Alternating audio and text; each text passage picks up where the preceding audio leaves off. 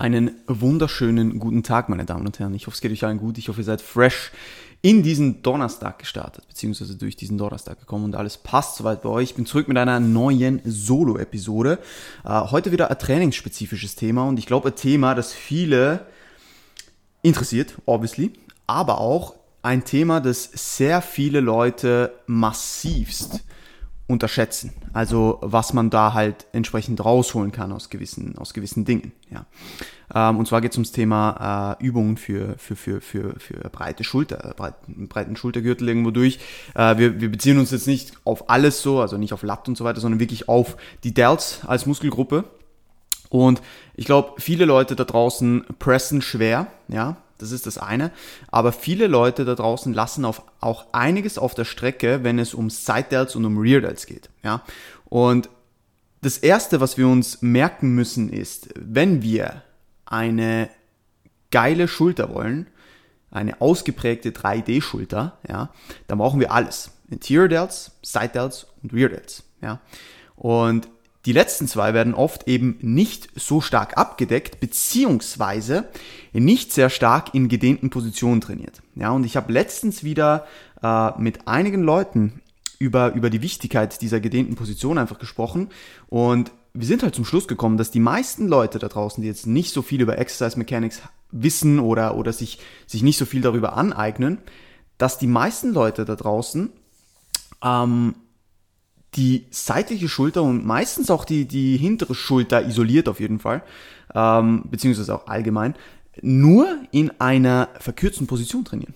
Ja, sprich, sie machen Dumbbell Laterals und sie machen zum Beispiel Bent Over Laterals, ja, mit, mit, äh, mit Kurzhanteln. Ja, und beide von, beide Movements sind extrem schwer in dieser verkürzten Position, aber haben praktisch keine Last in der gedehnten Position.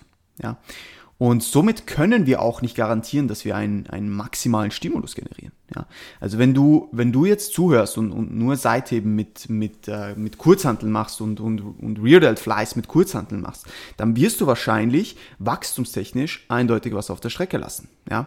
Also zu 100 Prozent. Das ist mal das Erste. Ja, es gibt natürlich noch andere Dinge, die da dazukommen. Ja, über die werden wir jetzt gleich noch reden. Aber das Erste, was du dir anschauen musst, ist deine Übungsauswahl. Ja, und wenn deine Übungsauswahl für die Rear Delts sowie auch für die Side Delts nur Dinge hergibt, die die verkürzte Position belasten, dann haben wir ein Problem. Ja, und da muss man dahingehend mal, mal, mal anfangen aufzuräumen. Ja, und zu schauen, wie kann ich dann bestmöglich das Ganze verbessern. Ja, und da kommen wir schon zum Punkt geh an eine Maschine oder an ein Kabel. Meistens bist du wahrscheinlich am Kabel besser bedient, wenn du keine gute Maschine hast. Ja, weil die, die meisten Leute haben jetzt nicht allzu gute Lateral Machines. Und das Problem auch bei den Lateral Machines ist, dass man in einer fixierten Position ist, was jetzt für die Bewegung im Faserverlauf, und dazu komme ich nachher gleich noch, manchmal ein bisschen problematisch ist. Ja. Äh, und dementsprechend würde ich einfach euch anraten, geht an einen Kabelzug, setzt das Ganze so auf, dass die Position unten, also die gedehnte Position der Seitels, schwer ist, ja, und ergänzt eure, euren, euren Lateral Work oder euren Rear Delt Fly Work, den ihr, wo ihr eher die verkürzte Position überladet, äh, mit, mit Übungen, die die, die die gedehnte Position überladen. Und da können wir eben den Vorteil von, von, ähm, von Kabelzügen genießen. Ja, wir können das Kabel so setupen, dass der, der, das Drehmoment, das durch die seitliche Schulter generiert oder durch die hintere Schulter generiert werden muss, in dieser gedehnten Position am größten ist. Ja, ähm, und das ist natürlich sehr, sehr cool und, und, und, und der Vorteil, der uns auch ein Kabel gibt, was natürlich auch eine, eine, eine freie Hantel, eine, eine Kurzhantel uns auch irgendwo durchgibt, ist ein freier Bewegungspfad. Das heißt, wir können im Faserverlauf sowie auch in, in der Schulterplatzebene arbeiten. Ja, und viele gehen beim Seitheben wirklich davon aus, sie müssen den Arm komplett zur Seite heben. Ja? Das Ding ist aber, dass der Faserverlauf und, und, und dieser, dieser, ich sage jetzt mal, dieser Rhythmus, ähm, wenn man diese Bewegung macht in, in, in, den Schulterblättern, der geht leicht nach vorne. Ja? Und also der Faserverlauf ist leicht schräg und, und eine richtige Abduktionsbewegung im Faserverlauf geht leicht nach vorne. Ja? Das heißt, ihr macht jetzt kein Frontheben draus, logischerweise, aber der Arm führt leicht nach vorne und nicht nach hinten. Ja, äh, nicht zur Seite, sorry, nicht direkt nur zur Seite, weil macht es mal, wenn ihr da sitzt und führt den Ellbogen wirklich nur zur Seite. Ihr merkt relativ schnell, dass die Traps ein bisschen mehr involviert sind, als wenn ihr leicht nach vorne geht und wirklich auf diesem, auf diesen Side-Delts besser bleiben könnt. Also nutzt es entsprechend auch, wenn ihr Seithebe-Varianten macht, ja. Also allgemein sollte das Ziel sein, auch bei, bei äh, Reverse Flies, nicht nur auf den Traps zu landen. Ja, bei den Reverse Flies, bestes Beispiel ist wirklich eine stark abduzierte Position, wo man dann auch anfängt, so aus den, aus den Traps zu arbeiten. Ja, weil die meisten Leute verkrampfen sich auch noch in dieser Position, was natürlich auch nicht gerade zielführend ist. Und die Rear sind tatsächlich am effizientesten, wenn wir in einer circa 60 Grad Abduktion sind, ja, des Armes ähm, und tendenziell den, die Schulter leicht inrotiert haben, ja. Ähm, und dementsprechend könnt ihr das, könnt ihr das perfekt mit einer Reverse Fly beispielsweise an, an einem Kabelzug machen, ja. Ihr könnt den Arm, wie ihr wollt, abduzieren, die, die, wenn ihr zum Beispiel keine Griffe benutzt, sondern wirklich direkt an diesen äh, Kabeldingern greift, ja, äh, wo die Karabiner eingehakt, also wo die Karabiner dran sind, wo, wo, wo man Griffe einhaken kann. Wenn ihr das bei einer V-Station habt und wirklich die, die Hände eigentlich äh, nach oben schauen, ja, ein bisschen, bisschen proniert sind und das Schultergelenk entsprechend äh, innen rotiert, dann könnt ihr so fantastisch in einer sehr, sehr effizienten Position für die Rear Delts arbeiten. Ja, und das solltet ihr auch tun, weil ich denke, viele machen zwar eine Reverse Fly Variante, sei das jetzt am, an der Maschine, sei das am Kabelzug, ähm, sei das am äh, mit der Kurzhantel, aber viele, viele treffen die, die, die hintere Schulter nicht so, wie sie wollen. Ja, und das ist ein Problem. Und gerade auch bei, bei einer Maschine ist es oft so, dass wir zum Beispiel sogar nur eine Maschine haben, wo wir ähm, in einem neutralen Griff greifen können. Und wenn ihr so die Ellbogen nach außen führt, dann merkt ihr schnell, dass ihr einfach die Schulterblätter maximal zueinander führt. Und das ist nicht das Ziel. Ja, wir wollen eine Schulterextension ohne eine Retraktion. Ja, das heißt, wir wollen so gut wie möglich auf den Rear Delts bleiben und nicht die Traps übernehmen lassen in dieser Bewegung. Ja, und dementsprechend ist das ganz, ganz wichtig, dass ihr euch Gedanken dazu macht, in welcher Position ist meine Muskulatur, die ich beanspruchen will, am effizientesten? Wie kann ich einen größtmöglichen Stimulus über eine große Range of Motion auf diese Muskulatur bringen und nicht auf andere Muskelgruppen? Ja, ich denke, das ist das, was man sich immer äh, stark vor Augen führen muss. So, ja.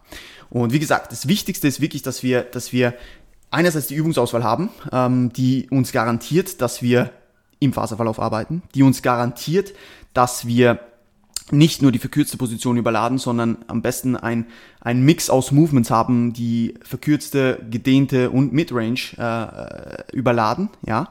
Ähm, und natürlich auch irgendwo durch, ich sage jetzt mal, eben uns anschauen, in, in welchem Maß an Bewegung ist der Zielmuskel am effizientesten, beziehungsweise wie kann ich am besten die, diese Spannung, die ich generiere, auf die Zielmuskulatur bringen. Ja, das sind so die Gedanken, die wir uns machen müssen, wenn es um Übungsauswahl geht und wenn es darum geht, ich sage jetzt mal schon nur mit den Übungen itself das Ganze bestmöglich abzudecken. Aber das ist der eine, das ist die eine Sache, ja, dass wir nicht äh, einfach nur Traps oder nur verkürzte Positionen überladen. Das ist das eine. Das andere ist aber auch, wie das Ganze dann ausgeführt wird. Sprich, wie hart gehst du rein? Ja, und wie ist das Volumen und die Frequenz aufgesetzt? Tendenziell können für die meisten Menschen, jetzt nicht bei jedem, ja, das ist sehr inter, inter und intraindividuell, aber die meisten Menschen können bei den, bei den Side Delts sowie auch bei den Rear Delts ein bisschen mehr Volumen und vielleicht auch ein bisschen höhere Frequenz vertragen, ja. Und dann würde ich das auch nutzen. Also findet für euch heraus, wie viel ihr tolerieren könnt und arbeitet in, in einer Range, wo ihr noch in einer tolerierbaren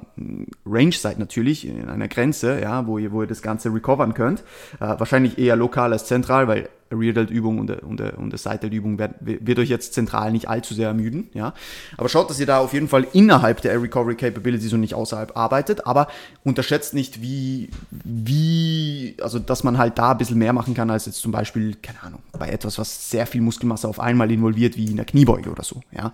Also, das ist mal das eine. Und das andere ist, was ich oftmals sehe, ähm, jetzt abgesehen von Übungsauswahl und so weiter, ist, dass einfach nur noch ein bisschen Gewicht bewegt wird, so am, am Ende der Session. Ja.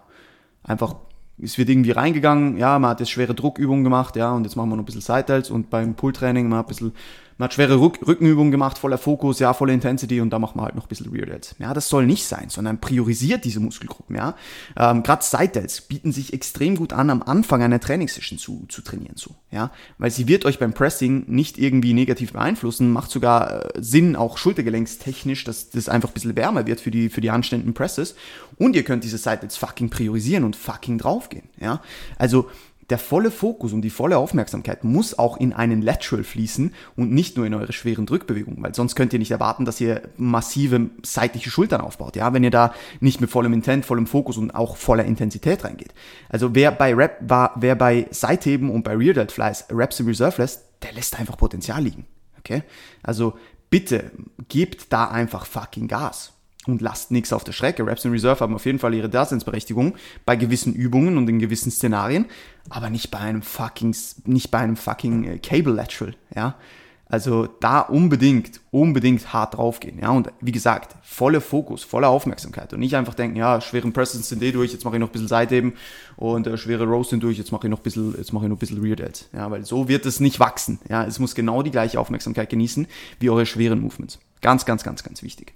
Und der letzte Aspekt, den ich noch ansprechen wollte, äh, beziehungsweise die, die, die, die, die zwei letzten Aspekte sind, wie gesagt, Sequencing.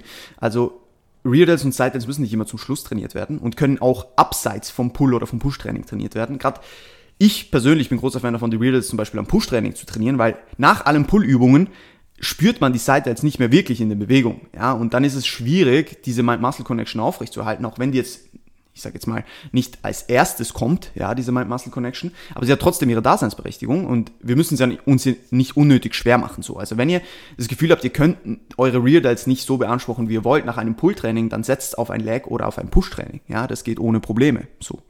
Ähm, und das genau das gleiche bei den Side Delts. Macht einfach, wenn ihr zum Beispiel auch die Frequenz erhöhen wollt, nach, nach einem Beintag noch, noch ein paar Sätze Cable Laterals so, ja. Das werdet ihr easy recovern und ihr werdet einen guten Stimulus setzen, ja, und ihr werdet sie priorisieren können, weil ihr eben nicht schon 7000 Übungen vorher gemacht habt, die die Side Delts auch irgendwo durch noch ein bisschen beansprucht haben, ja, sondern macht es am Anfang eines Beintrainings, macht es am Anfang eines Push-Trainings, macht es am Anfang eines Pull-Trainings, ja. Also priorisiert auch diese Muskelgruppen, ja, unterschätzt es nicht. Und der letzte Punkt, über den werde ich aber noch, noch mal einen anderen Podcast machen, sind Partials. Ja, wenn ihr Übungen drin habt, wo vor allem auch die verkürzte Position mehrheitlich überladen wird, dann nehmt auch Partials mit. Ja, nur weil ihr jetzt zum Beispiel bei einem Dumbbell Lateral nicht mehr ganz in die oberste Position kommt, müsst ihr den Satz noch nicht beenden.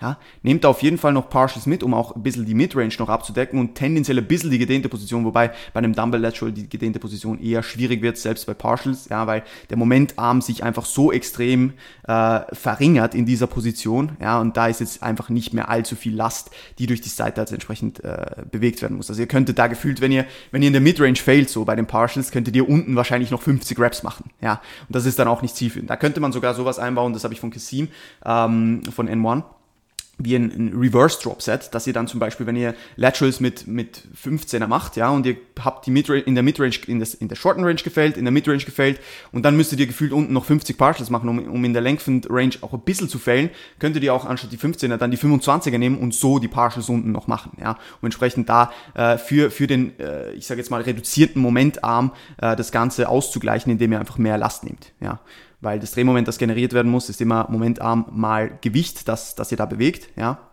Und das ist obviously, wenn es, äh, keine Ahnung, 60 Zentimeter von eurem Schultergelenk entfernt ist oder 10 Zentimeter, ein riesiger Unterschied, ja. Ähm, dementsprechend das, das vielleicht noch dahingehend. Aber zu Partials werde ich eh noch eine, eine separate Episode machen. Ja.